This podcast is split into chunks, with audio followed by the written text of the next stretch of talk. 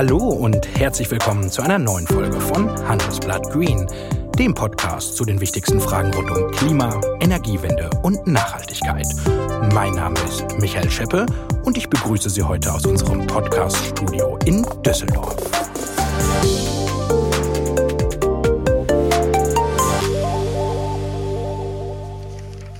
Ich habe mal eine Anzeige der Lufthansa rausgekramt. Wir sind dagegen, dass sie überall hinfliegen, steht darauf. Oder wir wollen Kurzstrecken möglichst bald der leistungsfähigen Schiene überlassen. Klingt ziemlich aktuell, oder? Tatsächlich aber stammt diese Kampagne aus dem Jahr 1996.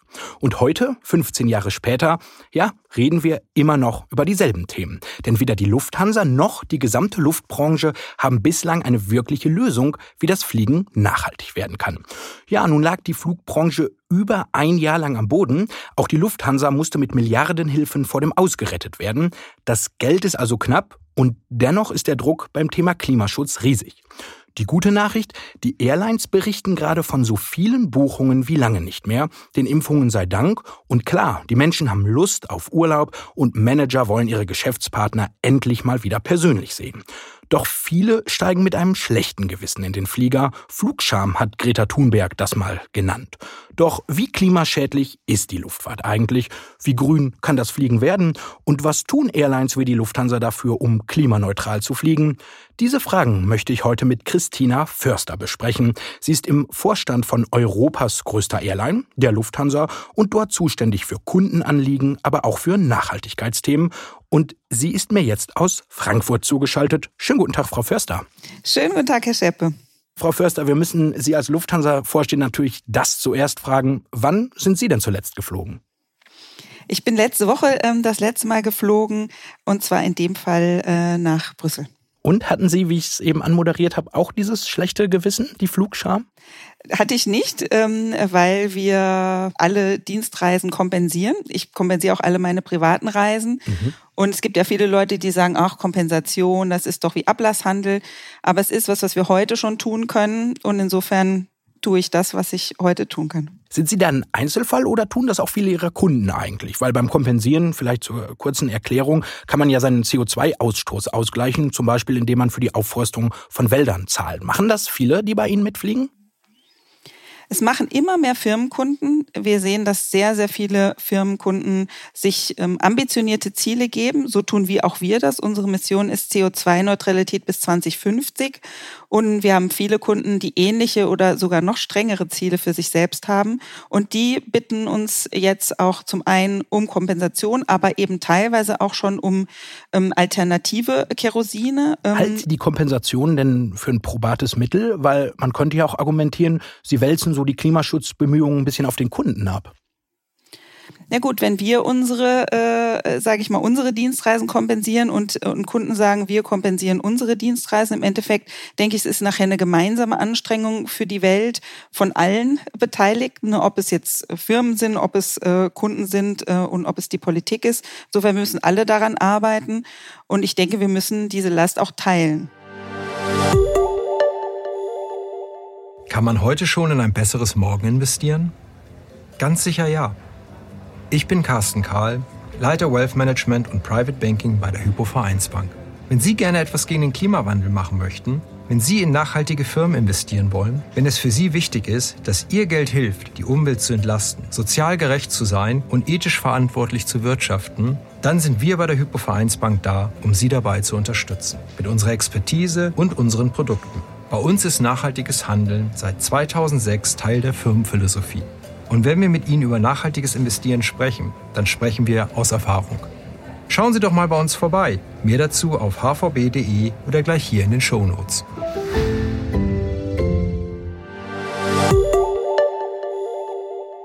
Ich habe äh, im Vorfeld mit Benjamin Stephan gesprochen, der ist Verkehrsexperte bei Greenpeace und das ist seine Meinung zur Kompensation. Ich halte von der Kompensation äh, nicht viel, weil ähm, was wir brauchen, also wenn man sich Klimamodelle anguckt, dann sagen uns die Klimaforscher, wir müssen sehr schnell zu 100 Prozent wegkommen von fossilen Kraftstoffen und wir müssen äh, gleichzeitig äh, die Bereiche der Erde, des Erdsystems, wo CO2 gebunden wird, die müssen wir schützen und stärken. Regenwälder, Moore und so weiter. alles, was nicht in die Atmosphäre äh, emittiert wird, das müssen wir auch nicht irgendwie schwierig wieder da rausbekommen. Und äh, jeden Wald, den wir haben, das haben wir, die Bilder haben wir zu Genüge gesehen, der kann irgendwie abbrennen. Die Emissionen können doch noch emittiert werden. Also das, was man da mit Kompensation, was die Airlines gerne machen, weil es vermeintlich sehr günstig zu haben ist, das halte ich für hochproblematisch. Was würden Sie ihm entgegnen, Frau Förster? Aus meiner Sicht ist es ein bisschen undifferenziert, ähm, weil es verschiedene Arten von Kompensationsprojekten gibt. Ich denke auch, wir haben ja gesehen, dass auch Wälder zu erhalten, ähm, gerade in ärmeren Regionen der Welt, auch nicht ohne ist. Und da sind natürlich teilweise Kompensationsprojekte. Das ist aber, sage ich mal, sind nicht die wertigen Kompensationen. Sehr wertigere sind wirklich zusätzliche Anlage von Mangrovenwäldern, die wirklich auch bewährt sind ähm, und ähm, sehr, sehr viel CO2 äh, binden. Oder eben auch Ersatz ähm, von zum Beispiel Gaskochern durch Solarkocher, also Ersatz durch ähm, grüne Energien. Und da gibt es natürlich verschiedene Projekte. Wo ich ihm recht gebe, ist, dass das natürlich nicht die langfristige Lösung ist, sondern die längerfristige Lösung sind natürlich synthetische Kraftstoffe, ähm, die CO2 ähm, aus der Atmosphäre entfernen ähm, und daraus mit grüner Energie äh, dann neuen Kraftstoff machen und dann wirklich klimaneutral sind. Aber die sind natürlich noch sehr, sehr gering zu haben, befinden sich in der Entwicklung. Und das ist für uns natürlich auch das Ziel, die Entwicklung hier voranzutreiben, die Industrialisierung dieser, sage ich mal, dieses synthetischen Kerosins voranzutreiben. Mhm, darüber möchte ich mit Ihnen später auch noch sprechen. Lassen Sie uns noch einen Schritt zurückgehen. Wenn man zum Beispiel mit Fridays for Future spricht, ähm, hat ja die Luftfahrt tatsächlich ein schlechtes Image. Ähm, wie klimaschädlich ist Fliegen denn eigentlich aus Sicht der Lufthansa? Naja, wenn man zum Beispiel sehr, sehr unter Druck steht ja immer die deutschen Kurzstreckenflüge. Ähm, in inner, innerdeutsch verursacht der, die Luftverkehr nur 0,3 Prozent der gesamten CO2-Emissionen in Deutschland. Also insofern denke ich, es ist eine Industrie, die aus meiner Sicht sehr, sehr stark unter Druck steht, obwohl sie nicht äh, Hauptverursacher ist. Aber ich bin schon dabei, dass natürlich jede Industrie ihre Verantwortung auch wahrnehmen muss und dazu sind wir bereit. Mhm. Viele Luftfahrtvertreter sagen ja, dass ähm, die Luftfahrt für weniger als drei Prozent des weltweiten CO2-Ausstoßes steht. Ähm, Benjamin Stephan von Greenpeace hat da noch eine andere Rechnung für uns aufgemacht. Fliegen ist die klimaschädlichste Art und Weise, sich fortzubewegen. Man muss sich da vergegenwärtigen, also wenn die Luftfahrtindustrie sagt, ja, das sind ja hier nur ein paar Prozent, es fliegen super wenig Menschen. Also vier von fünf Menschen auf der Erde haben noch nie einen Fuß in ein Flugzeug gesetzt. Und ähm, das allermeiste an, an Emissionen wird auch durch ja, Vielflieger, wird durch eine kleine Gruppe an Menschen eigentlich, also wenn man die Gesamtbevölkerung äh, sieht, ähm, erzeugt. Und wenn man, wenn man sich das ansieht, wie viele Menschen fliegen und dass das auch nur Fliegen ist und nicht deren gesamter CO2-Fußabdruck, dann ist es gigantisch, was Fliegen da an klimaschädlicher Wirkung hat. Also ist die Luftfahrt doch so schlecht wie ihr Ruf? Ich denke, jedes jede Länge, jede Streckenlänge hat ihr Verkehrsmittel. Und wir wissen eben auch, dass für längere Strecken es keine gute Alternative gibt und dass auch die Alternativen, die da sind, mehr Zeit kosten und auch nicht umweltfreundlicher sind.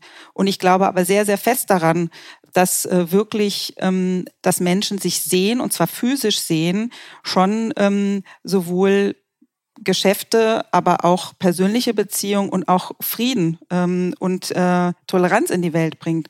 Und insofern, wenn man an das glaubt, dann ist äh, aus meiner Sicht der Luftverkehr etwas, was notwendig ist. Und insofern denke ich, dass die Diskussionen in den letzten Jahren dazu geführt haben, dass Leute sich genau überlegen, ist eine Reise nötig, ist eine Reise nicht nötig. Aber ich muss auch sagen, die Vielflieger sind nicht viel unterwegs, weil sie das Flugzeug lieben, sondern sie sind unterwegs, ähm, weil sie für ihre Geschäfte ähm, eben bestimmte Menschen sehen müssen und diese Menschen sind nicht notwendigerweise ähm, alle in Europa. Ich mache mal einen Friedensvorschlag zwischen Ihnen und Herrn Stefan von Greenpeace. Äh, Sie sind sich ja einig, dass Fluggesellschaften den CO2-Fußabdruck senken müssen. Und klar, Sie als Lufthansa, Sie bauen keine Flugzeuge und Sie entwickeln auch keine Kraftstoffe, das ist klar. Ähm, was tut denn die Lufthansa, damit Fliegen grüner wird im Moment? Zum einen ähm, versuchen wir, und auch wenn, äh, wenn Greenpeace der Kompensation ähm, sage ich mal, kritisch gegenübersteht, versuchen wir dieses Bewusstsein ähm, über das Fliegen und dass man grüner fliegen kann, ähm, mehr zum Kunden zu bringen. Also durch Angebote an unsere Privatkunden, durch Angebote an unsere Firmenkunden. Wir waren die ersten, ähm, die über Compensate ähm, angeboten haben, dass man heute schon mit alternativen Kraftstoffen fliegt. Das heißt, seinen Flug jetzt schon CO2-neutral stellt. Und auf der anderen Seite ähm, arbeiten wir mit vielen ähm, Industriepartnern daran, ähm, die synthetischen Kraftstoffe zu verbreitern, also einfach mehr verfügbar zu machen, sie zu industrialisieren und sie damit auch auf Dauer günstiger zu machen, wie das auch bei anderen, sage ich mal, grünen äh, Technologien äh, wie alternative Energie oder auch E-Autos ja über die Zeit nur gelungen ist, ähm, diese Dinge mehr zum Alltag äh, dazugehörig zu machen und sie nicht nur in einer kleinen Nische zu haben. Gehören Ihre Flottenoptimierungen auch zu dieser Nachhaltigkeitsstrategie? Ja, definitiv. Ein, ein neues Flugzeug äh, benutzt äh, 30 Prozent weniger Treibstoff äh, äh, pro Passagier als ein altes sozusagen. Und insofern sind das Milliardeninvestitionen, äh, die in Richtung Umwelt gehen. Aber ähm, es reicht natürlich nicht aus, um komplett äh, CO2-neutral zu werden. Insofern brauchen wir zusätzliche Anstrengungen. Genau, lassen Sie uns doch mal über alternative Antriebsarten zum Kerosin sprechen. Für viele Luftfahrtvertreter ist ja, das haben Sie eben auch schon angesprochen, synthetischer Kraftstoff die vielversprechendste Alternative. Das nennt man, wenn ich das richtig verstehe, Power to Liquid oder auch E-Kerosin. Und ich habe mal ein bisschen ins Lehrbuch geschaut und wenn man das vereinfacht, ähm, werden aus elektrisch gewonnenem Wasserstoff und dem Zusatz von CO2 äh, eben flüssige Kraftstoffe erzeugt. Und dabei äh, wird bereits verbranntes CO2 aus der Atmosphäre genutzt, sodass dieses Verfahren zumindest CO2-neutral ist. Habe ich das richtig erklärt? Ja, wunderbar. Besser ja, hätte ich es auch nicht gekonnt. Dann darf ich Sie fragen, was Sie denn von diesem Ansatz halten. Wir sehen äh, jetzt in, also es ist, wie Sie es ja auch erklärt haben, physikalisch eigentlich relativ einfach. Also die, das Verfahren ist einfach, ist auch erprobt. Was wir natürlich jetzt schaffen müssen, ist, wir brauchen einen Standort, in dem zum einen dieser Versuch sozusagen skaliert werden kann. Und zum anderen, wir brauchen Wege, um CO2 aus der Atmosphäre zu ziehen, ähm, die es teilweise schon gibt, aber die auch äh, weiterentwickelt werden müssen. Und äh, wir brauchen verfügbare Mengen an grüner Energie. Und insofern sehen wir einige Pilotprojekte, ähm, zum Beispiel äh, in der Golfregion oder auch in Chile. Und ähm, dort engagieren wir uns auch, um, äh, um daran teilzuhaben und ähm, und diese Technologie, dieser Technologie zum Durchbruch zu verhelfen. Mhm. Das klingt jetzt aber alles noch so ein bisschen nach weit weg. Wie viel Prozent der Flüge betreibt die Lufthansa denn gerade schon mit synthetischem Kraftstoff? Mit diesem, also diesem synthetischen Kraftstoff der neuen Generation noch gar nicht. Heute gibt es äh, andere nachhaltige Kraftstoffe, die beispielsweise aus Altfetten gewonnen werden. Diese tanken wir heute schon zum Beispiel ähm, in, äh, in Los Angeles. Anfang des Monats haben Branchenvertreter aus der Luftfahrt und die Regierung einen Fahrplan beschlossen für das Fliegen der Zukunft. Und da steht drin, bis 2030 sollen zwei Prozent der Flüge mit synthetischem Kraftstoff betrieben werden.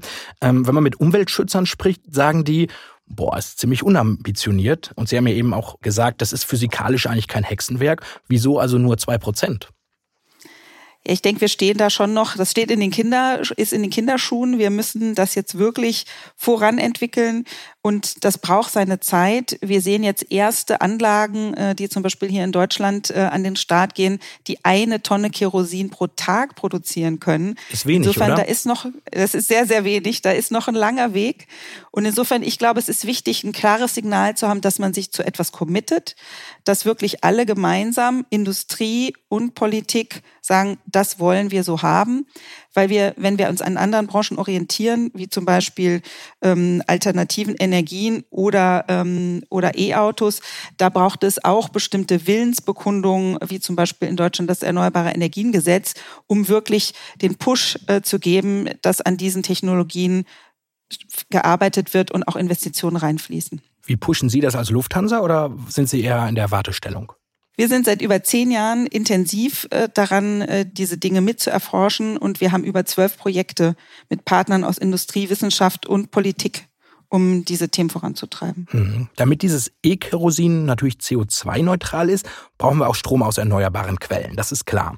Ähm, schlaue Menschen haben mal nachgerechnet und die sagen, den Ökostrom, den wir gerade in Deutschland zur Verfügung haben, den, der würde nicht einmal ausreichen, um den Kraftstoffbedarf der Luftfahrt nach diesem E-Kerosin-Verfahren allein in Deutschland zu decken.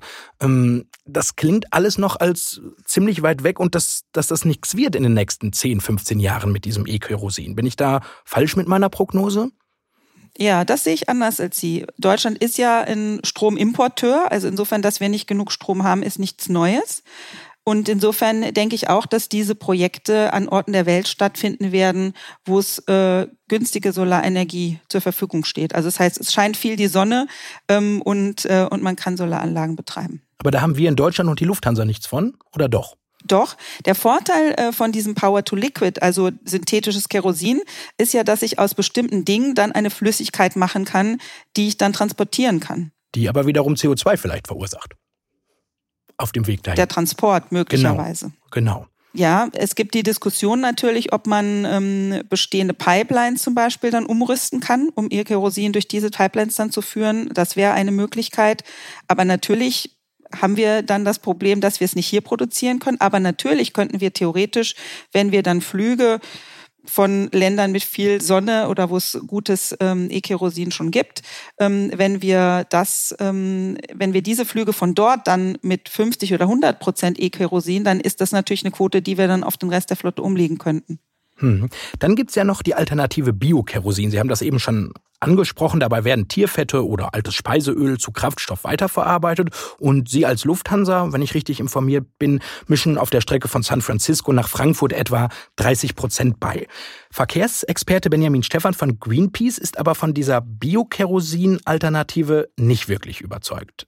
Die Menge, die man da wirklich nachhaltig produzieren kann, die ist äußerst gering. Also wir wissen jetzt schon, dass es so ist, dass in Südostasien in Garküchen überall diese Fette, Altöle und Altfette eingesammelt werden, dann um die halbe Welt verschifft werden, um dann in den Niederlanden oder in den USA zu Biokerosin dann aufgearbeitet zu werden.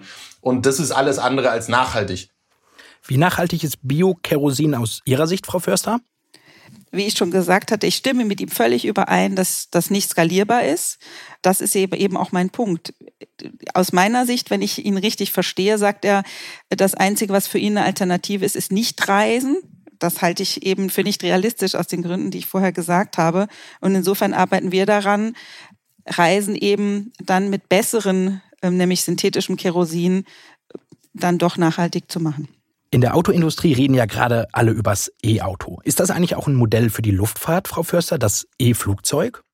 Der Nachteil äh, von, äh, von E-Antrieben ist natürlich, dass äh, sie das Gewicht der Batterie ähm, mitnehmen müssen. Und insofern denke ich, was man im Moment sieht, wird E-Flugzeuge erst deutlich später geben als E-Kerosin sozusagen und ähm, dann auch nur für kürzere Strecken.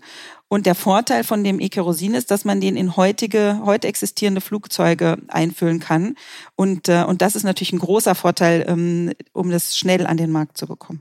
Das heißt, wenn ich Ihnen richtig zugehört habe, ähm, macht diese E-Kerosin-Variante am meisten Sinn, weil alles andere, zumindest für die Langstrecke, weil alles andere doch kleinere oder größere Schwächen hat.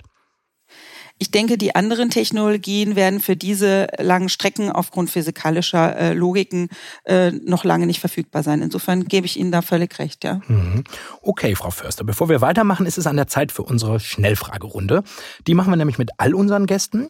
Ähm, und die geht so, ich stelle Ihnen jetzt ein paar Fragen und Ihre Aufgabe ist es so einfach und so kurz wie möglich darauf zu antworten, okay? Mhm. Dann kommen hier die Fragen. Atomkraft? Ja oder nein? Nein. Diesel oder E-Auto? Weder noch. Papiertüte oder Plastiktasche? Jutebeutel. Oder Papiertüte, wenn ich ihre, ihre Dinge wählen sollte. Nein, Sie dürfen auch von unserem Konzept abweichen. Sie wären nicht die Erste. Flug oder Bahn? Tja, je nach Streckenlänge würde ich sagen. Und Videokonferenz oder Kurzstreckenflug? Ja, wir stellen gemeine je nach, Fragen. Je nach, zu, je nach Zuhörerkreis.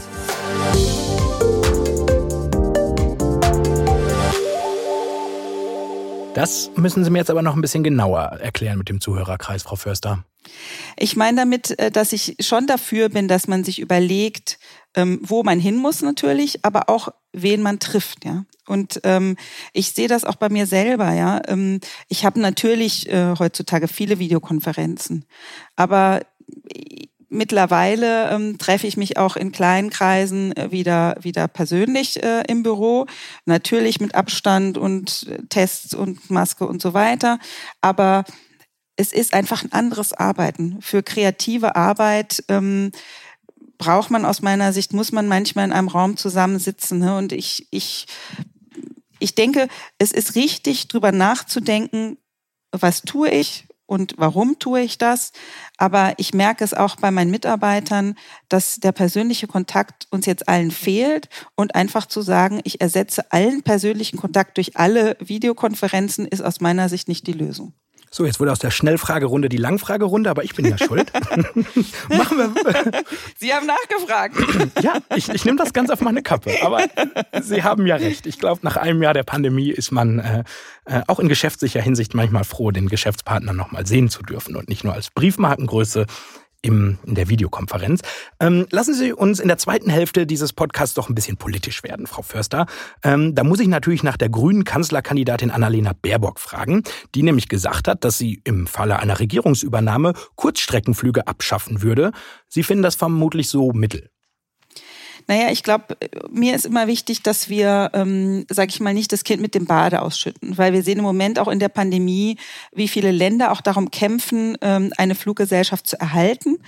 Und ähm, da finde ich es natürlich schade, dass äh, in vielen Ländern, in denen wir ähm, äh, sind, ähm, ich einfach nicht dieses Miteinander spüre was ich zum Beispiel mit der Deutschen Bahn bezüglich Intermodalität schon spüre. Und ich glaube, man muss immer gucken, was tun wir denn hier?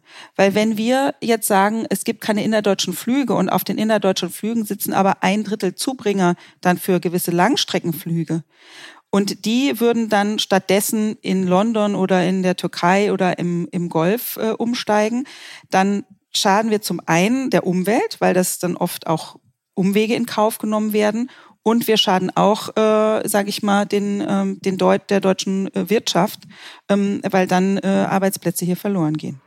Aber so ein innerdeutscher Flug, der jetzt kein Zubringer ist, sagen wir Düsseldorf-Berlin, könnte man doch sagen, dass es ein Flug ist, der unnötig ist, oder?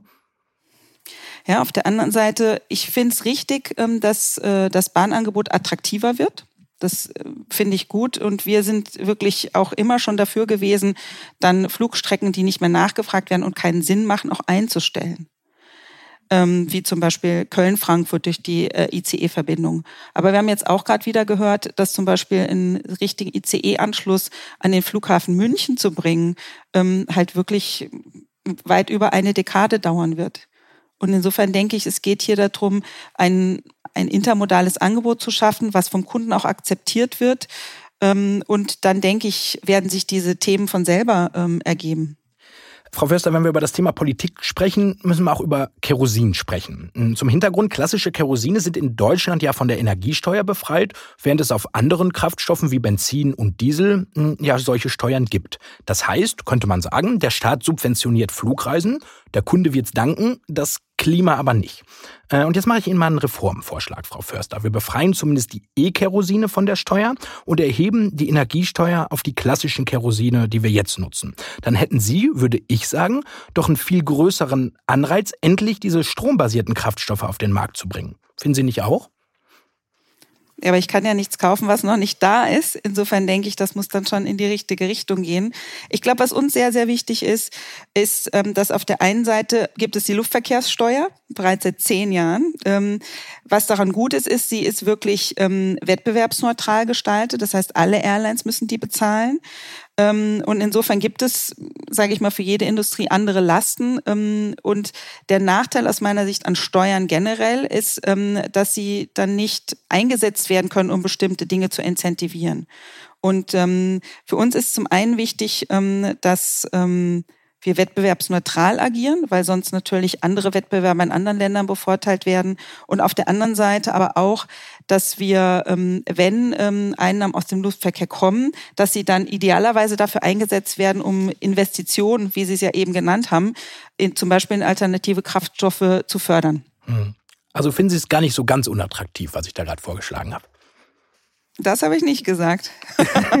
aber es ist doch, aber es ist doch ein bisschen seltsam, wenn wir ganz viel und, und auf allen Ebenen über Klima reden und ausgerechnet das Kerosin von der Energiesteuer befreit ist. Ich weiß, Sie können als Unternehmer gar nichts anderes antworten, aber so, wenn man das gesellschaftlich, politisch betrachtet, ist schon interessant, oder? Ja, aber wie gesagt, mein Punkt, ne, das wird aus dem Zusammenhang gerissen, weil bestimmte andere Abgaben wie Luftverkehrssteuer haben eben andere Verkehrsmittel dann auch wieder nicht. Ne? Also insofern denke ich, man muss die Gesamtlast anschauen. Und ich bin natürlich eher ein Fan von Abgaben äh, statt Steuern, weil Abgaben dann wieder zweckgebunden sind äh, und daraus was entsteht. Unser gemeinsames Ziel, denke ich, ist ja das, was entsteht. Und, äh, und deswegen ist eine Steuer für mich äh, da nicht die Lösung. Mhm. Und ich bin ein Fan von in die Zukunft schauen. Wie fliegen wir denn 2050? Ich denke, dann fliegen wir wirklich sehr, sehr grün. Aber ich glaube schon, dass wir noch fliegen werden. Ähm, weil wir sehen das ja auch jetzt, ähm, dass ähm, sich da viel aufgestaut hat. Ne? Und, äh, und deswegen so viel ich Respekt auch vor Greenpeace habe, ähm, glaube ich eben einfach den Leuten zu sagen, nicht fliegen, das ist keine Lösung. Ne? Wir müssen schauen, dass wir Alternativen haben, die ähm, die für die Leute tragbar sind. Und ich bin natürlich total gespannt. Wir schauen uns ja auch mit dem Lufthansa InnoHub äh, neue äh, Dinge an, was dann zum Beispiel mit so Dingen wie Air-Taxis oder so in 2050 sein wird. Mhm. Werden wir denn 2050, egal ob es jetzt E-Kerosin, Biokerosin oder irgendwas ist, was wir noch gar nicht kennen, denn mit gutem Gewissen und klimaneutral fliegen können? Davon gehe ich aus. Und am Ende muss ich natürlich nochmal Ihren Gegenspieler heute in dieser Sendung bringen. Der wird nämlich äh, 2050, hat er mir zumindest gesagt, auch nicht mit gutem Gewissen fliegen. Ähm, das ist die Argumentation von Benjamin Stephan von Greenpeace. Ein Teil des Klimaschadens hat gar nicht unmittelbar mit den Kraftstoffen zu tun, sondern die Tatsache, dass die Flugzeuge in großer Höhe unterwegs sind und dort Feinstaub und Stickoxide ausstoßen und es dann zu dieser Kondensstreifenbildung kommt, die noch eine viel stärkere Klimawirkung hat.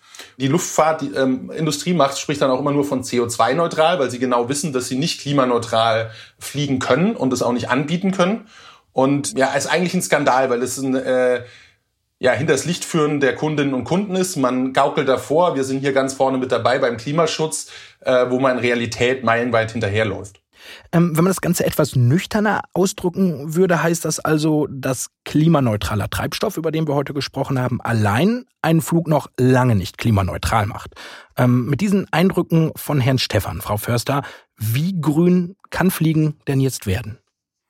Zum einen ähm, haben wir sehr stark äh, natürlich über Dekarbonisierung gesprochen in unserem Gespräch und zum anderen ähm, erforschen wir auch ähm, die Effekte, die Herr Stefan angesprochen hat. Was ist denn da der aktuelle Stand? Was tun Sie da? Welche Technologien nutzen Sie da? Können Sie uns dann kurz einen Einblick geben? Zum einen äh, gibt es natürlich interessante ähm, Berechnungen, Diskussionen und Forschungen über Flugwege. Also ähm, auf welcher Höhe fliegt man, ähm, wie schnell fliegt man. Ich denke, da geht, äh, geht auf jeden Fall die Forschung weiter. Und auf der anderen Seite haben wir bestimmte Flugzeuge auch mit Sensoren ausgerüstet, um hier zur Forschung beizutragen, ähm, um hier diese Themen besser zu erforschen und, und weiter zu optimieren. Das scheint mir dann aber, wenn ich Herrn Stefan richtig verstanden habe, das noch größere Problem zu sein, oder? Äh, Im Gegensatz zu dem CO2-Problem. So habe ich es nicht verstanden, so würde ich es auch nicht sehen. Hm. Na gut, bevor wir zum Ende unseres Gesprächs kommen, Frau Förster, habe ich noch eine letzte Frage an Sie. Da muss nämlich jeder unserer Gäste hier durch. Wann hatten Sie zuletzt der Umwelt gegenüber ein schlechtes Gewissen, also in Ihrem persönlichen Alltag? Ist super spannend, weil wir haben ja jetzt sehr, sehr viel über Dekarbonisierung geredet. Ähm, aber ich habe äh, ehrlich gesagt im Moment, äh, zum einen hatte ich ein schlechtes Gewissen. Ich habe neulich äh, Müll eingesammelt im Rahmen einer, einer großen Aktion in Frankfurt. Das klingt ja nicht Und, nach schlechtem ähm, Gewissen. Doch, ich hatte ein schlechtes Gewissen, weil ich gesehen habe, was alles weggeworfen wird und wie schlimm es da aussieht, direkt neben den Mülleimern. Und, ähm, und dieses Thema Einwegmasken, was wir im Moment forcieren, medizinische Masken, ähm, wie viele ich davon benutze ähm, und auch das Thema Verpackungsmüll. Ich glaube, dass die Pandemie uns an vielen anderen kleinen Ecken schon ein bisschen zurückgeworfen hat. Ähm, und ich hoffe, dass wir da bald wieder in eine bessere Richtung kommen. Mhm. Dann bleibt mir Ihnen am Ende nur eine Handbreit Luft unter dem Flugzeugrumpf zu wünschen oder wie sagt man bei Ihnen unter den Lufthansa-Jaten? Happy Landings, sagt man eigentlich. Ja, dann Happy Landings, Frau Förster. Vielen Dank für Ihre Zeit, Ihre Einblicke. Alles Gute und bis bald. Ja, vielen Dank. Bis bald. Und das war Handelsblatt Green für diese Woche. Wenn Sie Fragen, Themen oder Anregungen für uns haben, freuen wir uns über Ihre Mail an green.handelsblatt.com. Mein Dank gilt Alexander Voss für die Produktion dieser Ausgabe. Und wenn Ihnen unser Podcast gefallen hat, freuen wir uns natürlich über eine gute Bewertung in Ihrer Podcast-App. Bis zum nächsten Mal. Tschüss aus Düsseldorf.